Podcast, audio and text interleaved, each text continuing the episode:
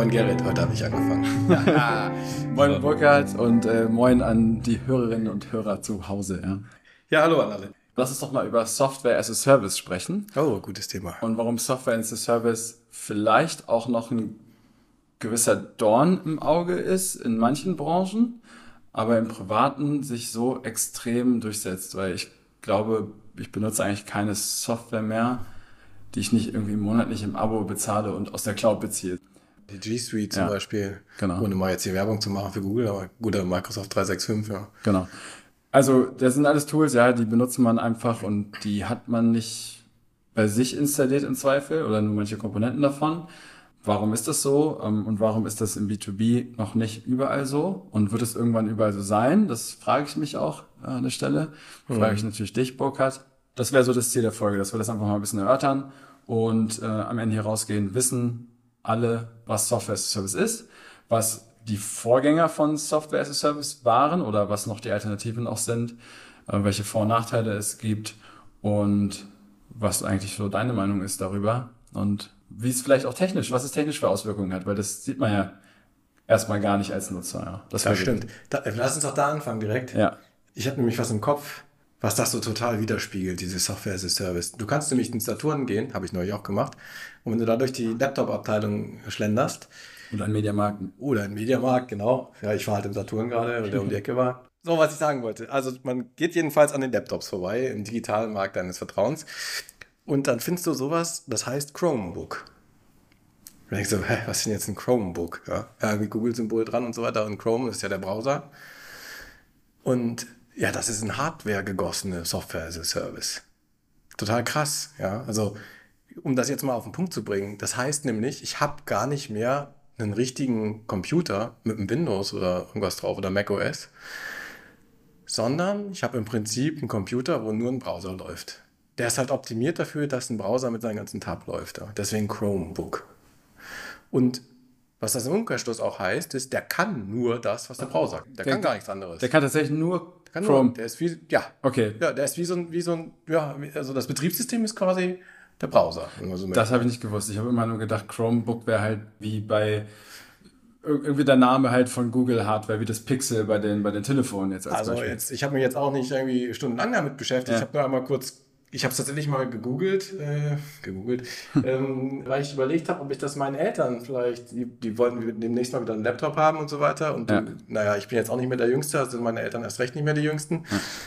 Ja. Und die lassen sich dann ja auch immer irgendwie verführen von so einem von so einer Desktop Windows, da kannst du halt auch relativ viel, also kannst halt viel machen und auch ähm, Anwendungen installieren, die halt auf Windows laufen. Du kannst aber vor allen Dingen viel falsch machen, ja.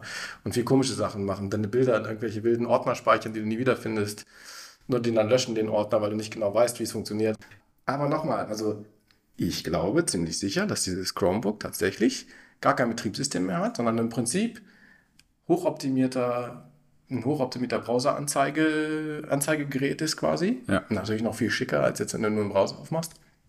Das heißt im Umkehrschluss, das kann halt nur Software ausführen, was irgendwie Webanwendungen sind. So, und jetzt sind wir jetzt schon bei Software as a Service. Software ausführen, die Web an. Also klar kannst du damit erstmal Webseiten angucken und browsen, das kannst du halt toll. Du kannst natürlich aber auch trotzdem so Sachen machen wie ein Dokument schreiben, irgendwie Microsoft, Excel und so weiter. Das gibt es natürlich alles. Und warum gibt es das? Weil es halt solche Tabellenkalkulationen, Textverarbeitungsprogramme und so weiter mittlerweile als Webanwendungen gibt. Und also nochmal noch mal ganz auf die Spitze formuliert, das sind halt Anwendungen, die im Browser laufen. Es muss halt ein Browser können, dass der quasi das, was früher, was früher irgendwie das, das äh, ja, Alleinstellungsmerkmal von so einem Betriebssystem war, ein Microsoft Office-Paket und so weiter, das wurde ja lokal auf deinem Windows installiert und hat da Textverarbeitung gemacht. Und das war ein extra Programm, was da aufgeht, ein Fenster und so weiter, braucht halt den Windows Manager und so weiter von dem Betriebssystem.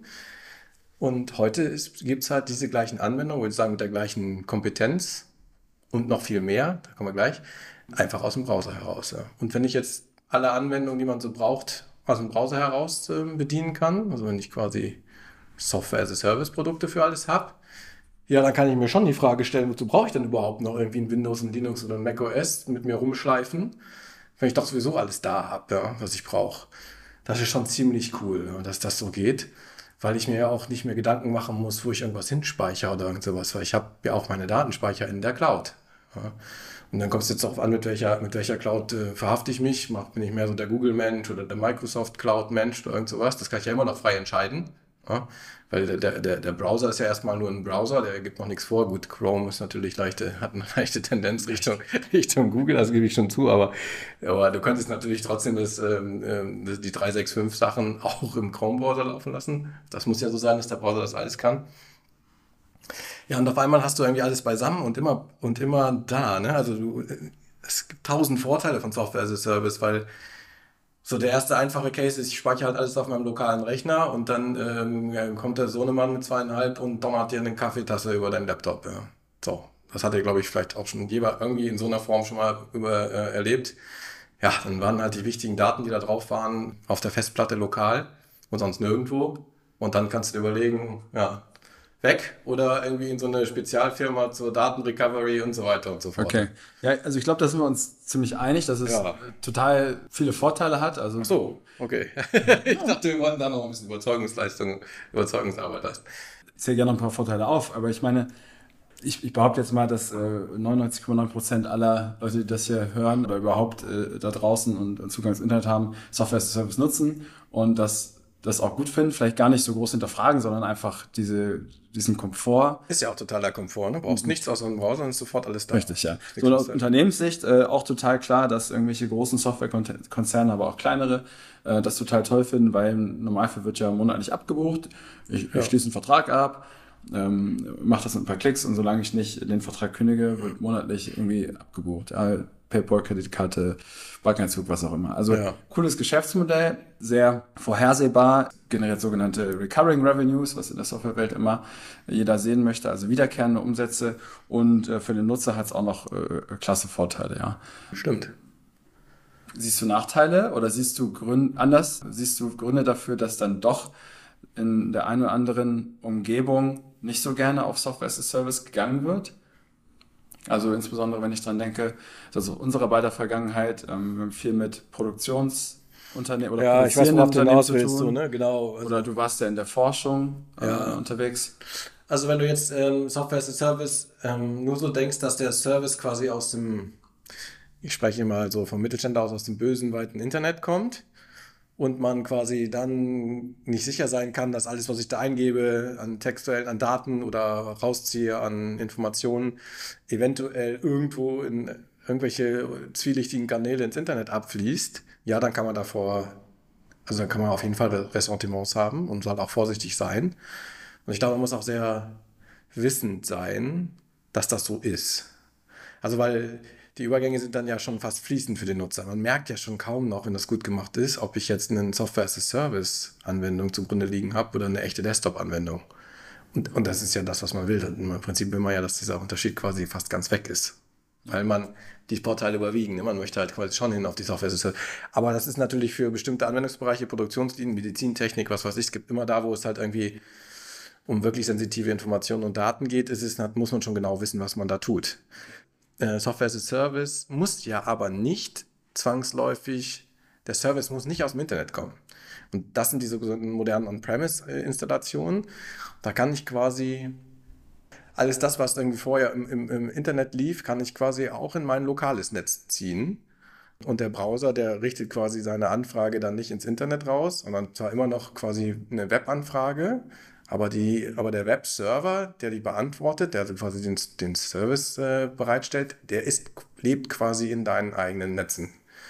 Und dann kann ich alle diese Vorteile, zum Beispiel auch Multi-User, Editing, Realtime und so weiter, die kann ich nutzen innerhalb einer kleineren Hemisphäre. Also nicht über das ganze Internet verteilt, sondern halt quasi zum Beispiel für mein Werk oder irgend sowas. Ja, und dann sind die Daten trotzdem noch total sicher. Das, das, heißt, also erstmal für, den, für den User, den Nutzer der jeweiligen Software, hat sich erstmal nichts geändert. Ja, der macht seinen Browser auf, klickt da genau. rum und kann wie immer seine Textbearbeitung zum Beispiel äh, nutzen oder halt auch anspruchsvollere Software. Stimmt, wenn also, aber das da, da unterscheidet sich, also da trennt sich Spreu von Weizen. Es ist halt nicht so, dass jeder Software as a Service Anbieter gleichzeitig auch ein, das Produkt on-premise anbietet. Ja? genau, da wollte ich jetzt drauf hinaus, oder genau. nicht unbedingt, aber ich, ich sag mal, User, okay, ähm, der hat weiterhin diese Vorteile von, von Software as a Service und es hat auch wahrscheinlich eine gewisse Geschwindigkeit und es ist mehr abhängig von meinem, meinem eigenen Computer, den ich benutze, der muss einfach nur einen Browserflot ausführen können. Genau. Äh, und irgendwie eine stabile Internet- bzw. Netzwerkverbindung, je nachdem, wo ich mich da befinde, haben. Genau, genau.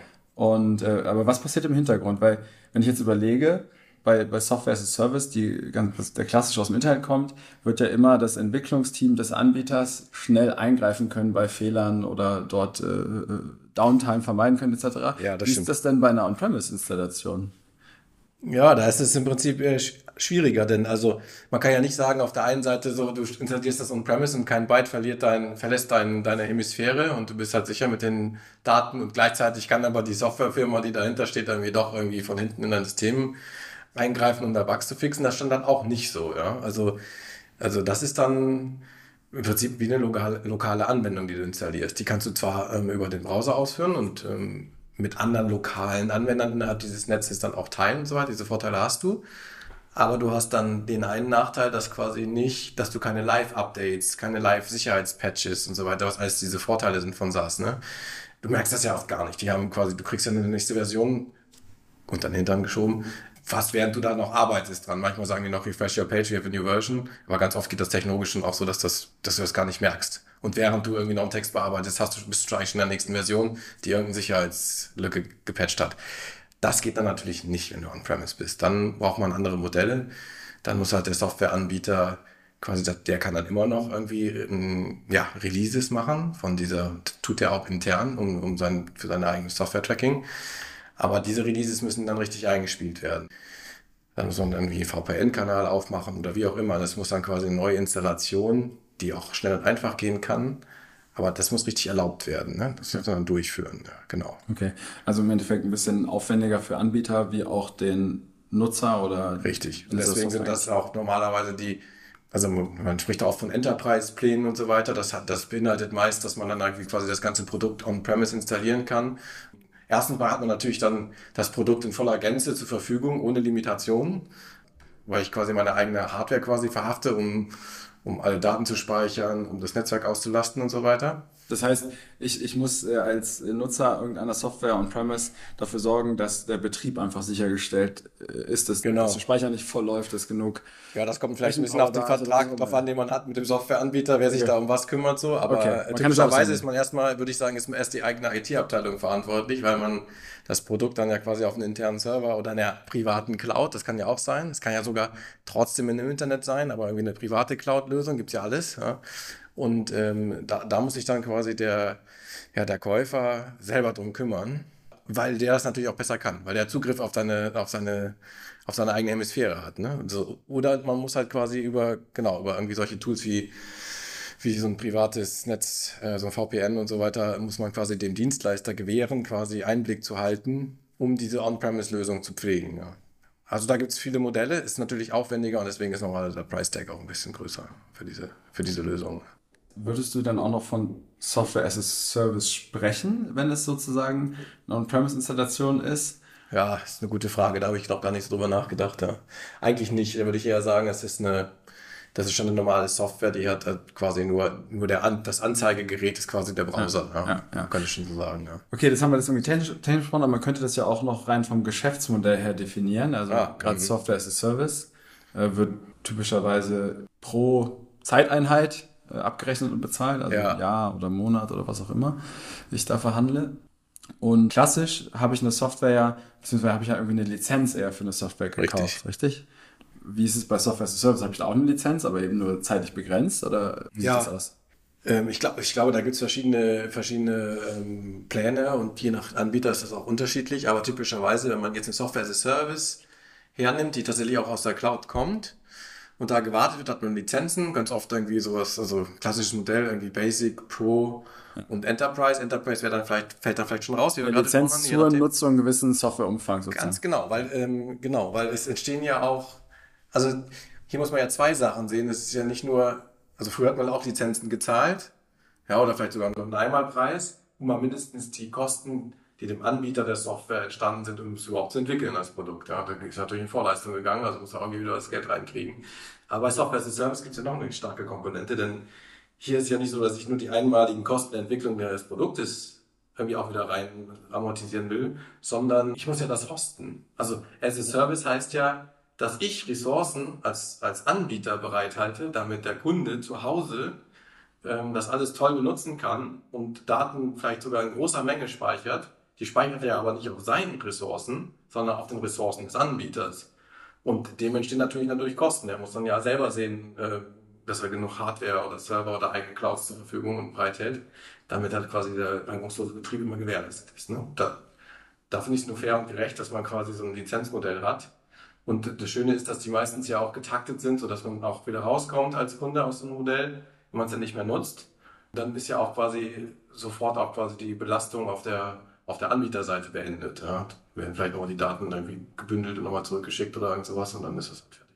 Okay. Habe ich, habe ich, äh, ich weiß nicht genau, ob ich deine Frage beantwortet habe. Im Großen und Ganzen schon, ja. Also, okay. also ich würde sagen, ja. Lizenz und Subscription und so weiter, für mich ist das irgendwie alles eins. Ich würde da gar nicht so einen Unterschied. Okay, okay.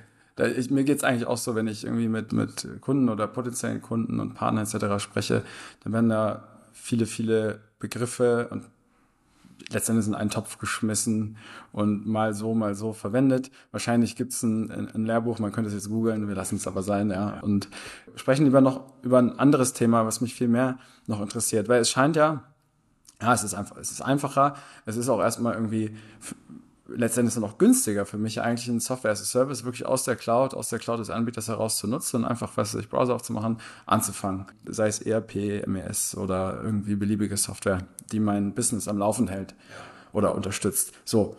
Dennoch passiert das ja häufig nicht, ja, und es wird immer wieder verlangt, dass Software dann doch bitte bei mir zu Hause entweder auf meine eigenen Server oder, wie du sagst, zumindest in diese Private Cloud ja. äh, geparkt wird. Ja, was hat denn das eigentlich für Hintergründe in den meisten Fällen? Und sind die aus deiner Sicht Sag doch erstmal, was hat das für Hintergründe? Du wirst wahrscheinlich schon selber sagen, ob du es berechtigt hältst oder für nicht so berechtigt hältst. Also die Hintergründe sind, glaube ich, ganz offensichtlich so. Es gibt halt eine Angst, dass halt die Daten veruntreut werden, die vielleicht sensitiv sind, dass irgendwie mitgelesen wird, weil bei Software as a Service ja eine Mitte, es eine Mitte gibt, einen Anbieter gibt, der halt nicht lokal zu mir ist, sondern halt ich muss halt Vertrauen schenken, dass damit kein, kein Unfug. So, das heißt, es ist erstmal Vertrauen gegenüber dem Anbieter. Ja. Da geht es noch nicht mal mehr um einen Angriff oder sowas, oder? Nee, du musst erstmal ein Grundvertrauen haben, dass der zum Beispiel auch seine Software ordentlich gemacht hat, ja. Es hm. kann ja sogar sein, dass er mit dem besten Gewissen irgendwie seine Software zur Verfügung stellt, as a Service, aber relativ, naja, schluder, schluderig irgendwie programmiert hat. Und die Daten, die auf seine Cloud gehen, sind halt, stehen quasi mehr oder weniger offen im Internet und der ist halt selber vulnerabel für, für kriminelle Angriffe weil er, weil er, ich sag, ich will ja mal gar nicht unterstellen, dass er einen kriminellen, ja, wenn man es einfach nicht so gut weiß, wenn die das schulerig machen, dann kann ich auch schon verstehen, dass da ein gewisse, gewisses Misstrauen herrscht, ob das, ob meine sensitiven Daten da gut aufgehoben sind, ja. Deswegen setzen sich natürlich auch wieder die, die klassischen Größen so ein bisschen durch, Microsoft und, und, und AWS, den traut man halt zu, dass die das irgendwie schon hinkriegen, so Google Cloud und so weiter, mit der Sicherheit, ja. Auf der anderen Seite muss ich sagen, diese Ressentiments kann man eigentlich auch ähm, langsam mal ad acta legen, denn ähm, technisch gibt es überhaupt keinen Grund, da misstrauisch zu sein. Ne? Also vor allen Dingen, wenn man irgendwo hört, Ende zu Ende verschlüsselt, dann ist das halt, und was anderes können die Googles ja auch nicht. Ja? Also es ist ja nicht so, dass Google, Amazon oder, oder, oder Microsoft irgendwie einen total super privaten Algorithmus haben, der sicherer ist als alles andere. Gerade dann wäre er unsicher. Ja? Denn ähm, was sicher ist, muss quasi eigentlich transparent und offengelegt sein. Und die benutzen halt auch nichts anderes als die TLS, früher ist es SSL, TLS-Verschlüsselung. Das macht quasi den Kanal dicht. Also kann man sagen, also es gibt immer zwei Arten der Verschlüsselung heutzutage im Internet. Kanalverschlüsselung, da kann man sagen, okay, das ist, kann man sich vorstellen wie eine Röhre, wie die Pipeline, ja, wo von außen keiner drankommt, da kannst du nicht einfach mithören oder was abzapfen. Ja, dann ist der Kanal quasi sicher. Das, das TLS. Genau. So, und, und dann kann ich noch einen drauflegen und sage halt, ich mache noch eine Datenverschlüsselung. Also das, was in dem Kanal, also wenn erstmal der Kanal sicher ist, dann kann ich eigentlich auch die Daten im offenen Format quasi durch einen sicheren Kanal schicken, sollte schon mal nichts passieren. Und ich kann aber, Sicherheit ist immer eine Zwiebel, ne? also je mehr ich mache, desto sicherer wird's, weil es auch nur eine Wahrscheinlichkeit, es gibt keine hundertprozentige Sicherheit nirgendwo. Aber ich kann natürlich einfach wie so eine Zwiebel immer Schale um Schale um Schale aufbauen. Und je mehr Sicherheitsschalen ich habe, desto schwerer ist es bis zum Kern vorzudringen. Okay, das heißt, oftmals fehlt Vertrauen gegenüber den Anbietern, aber aus technischer Sicht sollte das, eigentlich sollte es das Vertrauen geben, weil den Anbietern alle Möglichkeiten zur Verfügung stehen, ja. das sicher ja. zu bauen sozusagen. Ja. ja. Ich verstehe aber schon, jetzt würdest du, also wenn mir jetzt jemand sagt, okay, das, die könnten das machen, Man kann ja immer noch sagen, ja, aber ob die es wirklich richtig umgesetzt haben, ja, ist die zweite Frage. Und tatsächlich sehen wir das ja in den Medien, dass es oft passiert, dass irgendwie was fällt, so, ja, aber auch bei den Großen, so, ne, dass irgendwie nicht oder studer, studerig irgendwie implementiert wurde und so weiter. Das ist halt ein schwieriger Punkt für, ich glaube, den werden wir auch, den werden wir auch durchleiten müssen, Vertrauen aufzubauen, dass als Software-as-a-Service-Anbieter tatsächlich die Daten wirklich sicher sind und, und gut behandelt werden. Okay. Und muss ich jetzt als Entscheider im anderen Fall, wenn ich, sage ich mal, on-premise oder in der Private Cloud etwas laufen lasse, meinen eigenen internen Leuten dieses Vertrauen nicht eigentlich auch schenken? Natürlich. Das muss ich auch, oder? Ja. Das ist, was ich immer sage. Das ist, ähm, ob das jetzt sogar Software as a Service ist oder die Software selber oder wenn ich irgendwas in einen Auftrag gebe, eine Entwicklung von einer Software mit so einer kleinen Firma, dann heißt es immer, ja, da müssen wir ja ganz schön viel Vertrauen abschenken und so und ob das dann so passt und was machen die. Ja, hast du recht. Ne? Also ich stelle ja auch einen Softwareentwickler an. Die Softwareentwickler, die du einstellst, die haben ja auch eine Halbwertszeit heutzutage von, weil die sich ja schnell weiterentwickeln und ja die gefragtesten Wesen im Markt sind, die sind auch nach zwei Jahren wieder weg.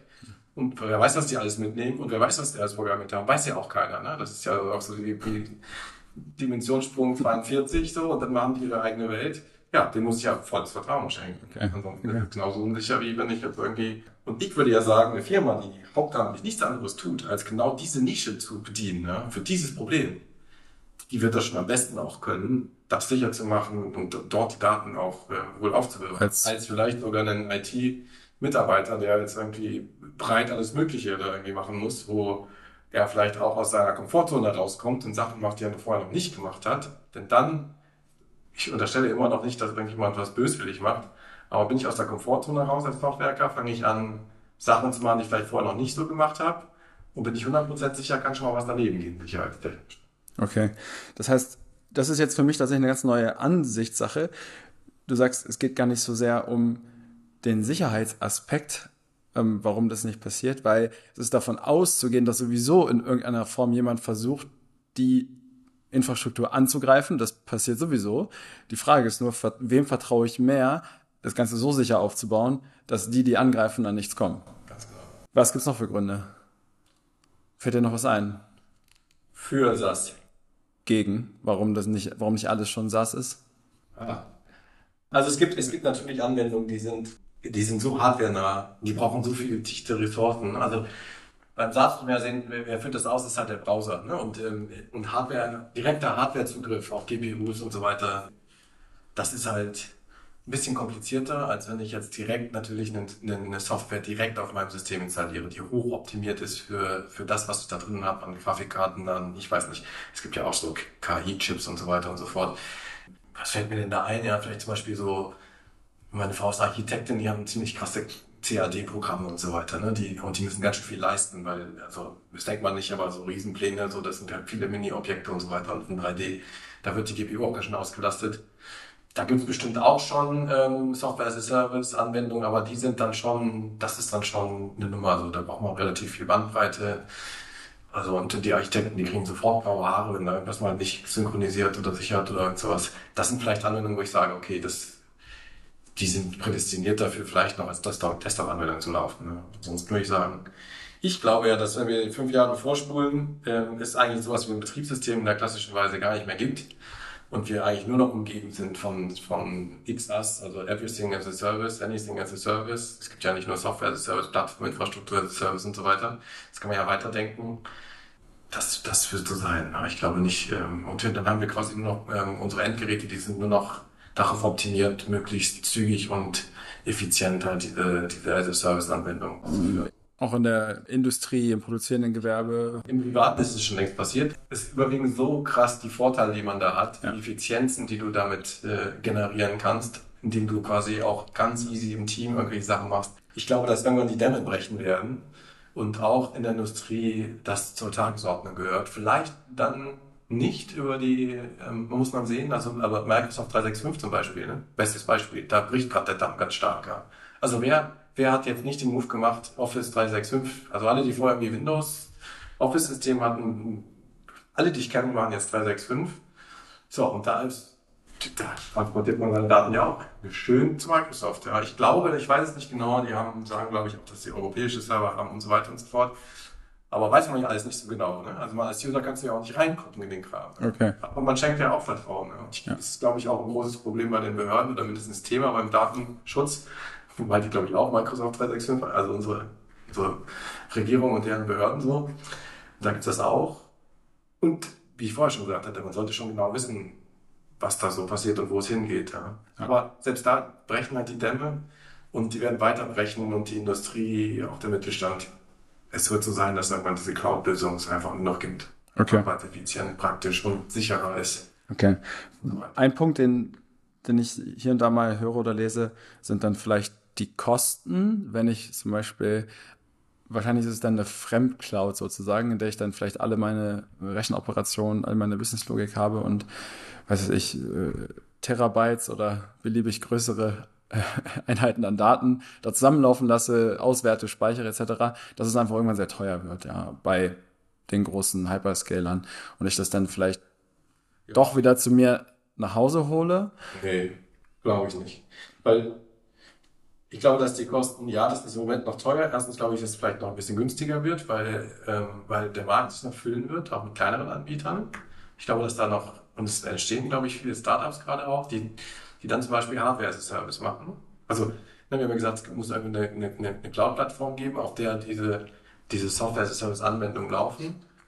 Da kannst du ja quasi dann aber einen Anbieter geben, der macht dann Hardware as a Service, der sagt halt, hier ist meine Cloud, die ist, das, das sind Server in Frankfurt oder in Berlin oder was weiß ich, ja. Und, und ich garantiere für die Hardware, hardwaregemäße Sicherheit der Datenspeicherung und Ausfallsicherheit. Und, und das ist ein Anbieter und der zweite macht die Software as a Service Anbietung. Dann kommt als drittes der Kunde rein, der das quasi in Kombination nutzt. Denn, das, denn äh, wir hatten das Thema schon im vorigen Podcast, äh, denn wenn ich quasi Microservice-Architekturen habe, auf denen quasi fast alles Software as a Service Anwendungen basieren, dann ist es auch egal, wer der Cloud-Anbieter hardwaremäßig ist. Oder? Und wenn das so sich zusammenpuzzelt, wenn das alles kommt, dann, ähm, dann ähm, wird das günstiger, als wenn ich mir jetzt irgendwie einen, einen riesen Rechner irgendwie in den Keller stelle von meiner Firma, der ja irgendwie immer an ist und äh, der aber nicht, der kann ja nicht fein skalieren. Ja? Der zieht immer die gleichen Watt im Prinzip, ob die Anwendung ja jetzt voll drauf läuft oder nicht. Ja? Während, und das ist das Schicke ja, während äh, Software as a Service Anwendungen auch quasi nur die Ressourcen nutzen, die sie gerade brauchen. Wir können da viel feiner skalieren. Also, also auch gesamt, gesamtwirtschaftlich gesehen und gesamt, wie soll ich sagen, umwelttechnisch gesehen ist das auch die grünere Art, irgendwie ähm, Software zu betreiben, ja. Als wenn sich jetzt jeder irgendwie, wir müssen ja auch mal so ein bisschen dran denken, dass äh, ein Rechner braucht ja auch Energie, ja. Produziert im Prinzip indirekt CO2 und so weiter. Also von, von, dem Aspekt her ist es auch, finde ich, die bessere Lösung, Software as a Service Produkte zu verwenden. Okay. Das heißt, abschließend beziehungsweise zum Ende kommt, heißt das, es ist eigentlich eine Marketing- oder eine Vertriebsaufgabe, Software as a Service durchzusetzen, weil am Ende äh, müssen nur die Argumente gefunden werden, um dieses Vertrauen sozusagen zu schaffen, ja, oder das richtige Messaging an der Stelle. Weil technisch sind eigentlich alle, ist eigentlich der Weg geebnet, Ja. höre ich daraus. Kostenseitig ist es vermutlich, gerade wenn das immer mehr und immer größer wird, äh, irgendwann auch noch günstiger oder ist es schon günstiger und wird auch günstiger bleiben. Und le letzter Anwendungsfall, wenn es wo es technisch vielleicht an Limitierung kommt, ist bei sehr, sehr rechenintensiven Programmen, äh, auch an, an, an die Grafikleistung insbesondere, was dieses Beispiel CAD gebracht. Ähm, das ist das vielleicht einer der letzten Use Cases ist, die noch Ja. lokal. Und auch dieses wird gelöst. Also ich weiß zum Beispiel, Google Ja. hat auch schon irgendwie GPU, Cloud, GPU Clouds für die, weil die, also die Grafiker können auch besonders gut diese künstliche Intelligenz Okay. äh, Modelle trainieren und so weiter. Also im Prinzip gibt es das auch schon. Ja. Also es wird irgendwann werden die Argumente einem ausgehen, warum man jetzt noch irgendwie sich irgendeine Software on-premise auf dein eigenes System installieren sollte. Ja. Okay. Vielleicht letzte Frage. Was machen dann IT-Abteilungen? Beziehungsweise wie verändern sich IT-Abteilungen bei dem Thema? Ja, wenn vorher, weiß ich nicht, viel Software betrieben wurde, gewartet wurde, irgendwie die ganze, der ganze Rollout gemacht wurde für die Office-Geschichten und so weiter. Was macht eine IT-Abteilung? Die werden mehr ins eine Managementrolle kommen, weil es so auf der einen Seite wird man mehr, wird man mehr diversere Anbieter haben, die nischigere Software-Service-Produkte ähm, anbieten. Und mit denen muss man ja, muss man ja und da gibt es ja vielleicht auch mal ein Problem und so weiter. Das heißt, ähm, die Support-Requests werden gebündelt werden müssen von den Nutzern. das wird die IT-Abteilung übernehmen. Aber ich glaube, die IT-Abteilung ist total gesund. Es gibt gerade eine aktuelle Studie von Roland Berger, die sagt, dass irgendwie, ich glaube, 60 Prozent oder irgend sowas jetziger großer Unternehmen haben eine, haben eine IT-Landschaft, die völlig äh, Wildwuchs ist, ja, also nicht mehr managebar, erwartbar ist, sagen die IT-Leute sogar selber. Ja. Unsere Software as a Service disentangelt das so ein bisschen. Ne? Das macht irgendwie, weil dann wird diese ganze Last kommt von der IT runter. Ich habe irgendwie, ich habe saubere saubere Serviceprodukte, die, die stimmig sind und dann wird es irgendwie so wieder so eine Art Hubs geben, die dann quasi ähm, Software-Service-Produkte kombinieren, wenn ich das brauche und so weiter. Und ich glaube, dafür wird die, damit wird die IT-Landschaft von so, und die Anforderungen an die bleiben ja komplex, ja, und werden sogar vielleicht noch komplexer. Aber ich kann das schön abdecken mit Software-Service-Anbietern von aller, von aller Sorte. Und äh, jeder kümmert sich quasi, jeder Software-Service-Anbieter kümmert sich, dass es alles sauber läuft und die Hardware dadurch wird eigentlich die IT entlastet, würde ich sogar sagen, und hat hoffentlich dann mehr Freiheiten, um Themen, die eigentlich auch die IT machen sollte, die total brennen in den Unternehmen, wie wir wissen, nämlich auch mal was Innovatives, eine neue App, einen Individualcode mal zu machen oder irgendwas, das können die dann betreuen ja. und quasi beratend dem, demjenigen, der das braucht, innerhalb der Firma zur Seite zu stehen, sagen, okay, nimm doch mal dieses Tool hier und wir machen dir vielleicht mal einen Vertrag und so weiter. Aber das ist ja alles noch, das ist ja, das sind ja wieder alles individuelle Verträge und so weiter. Mhm. Das sind auch äh, schöne und optimistisch stimmende äh, Schlussworte für jede IT und macht dann das Thema Digitalisierung sicherlich auch wieder ein Stück weit leichter, ja, wenn einfach jeder Spezialist seine Tools und Software einbringt, die wird lizenziert, as a Service genutzt und intern kann man sich mehr darum kümmern, Prozesse effizienter zu gestalten, echte Herausforderungen der User und Userinnen zu lösen und äh, schneller voranzukommen. Ja. Cool. Burkhard, wir sprechen schon wieder eine halbe Stunde. Vielen lieben Dank dir und euch danke fürs Zuhören. Tschüss aus Hamburg.